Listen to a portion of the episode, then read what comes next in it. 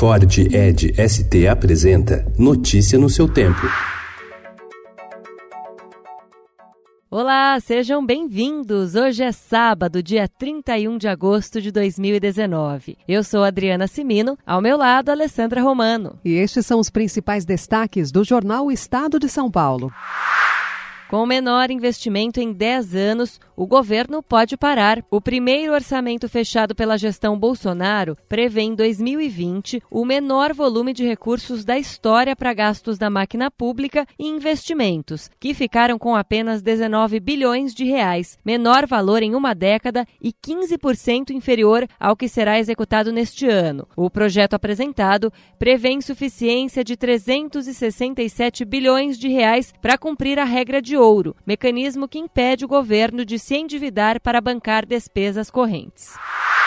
Acusado por 11 crimes relacionados ao comércio ilegal de madeira, Walter Ribeiro cumpre prisão domiciliar e afirma que não é possível ser 100% legal na Amazônia por causa dos esquemas de propina. Investigação do Ministério Público Federal mostra que organizações criminosas atuam no desmate da região. A Igreja Católica disse lamentar que os bispos envolvidos no Sínodo da Amazônia, marcado para outubro em Roma, sejam criminalizados e tratados como inimigos da pátria. Banco Central Argentino adota um controle de fluxo de capital para conter a corrida ao dólar. Bancos terão de pedir autorização para distribuir os seus resultados, o que inviabiliza a remessa de lucros de instituições internacionais para suas sedes.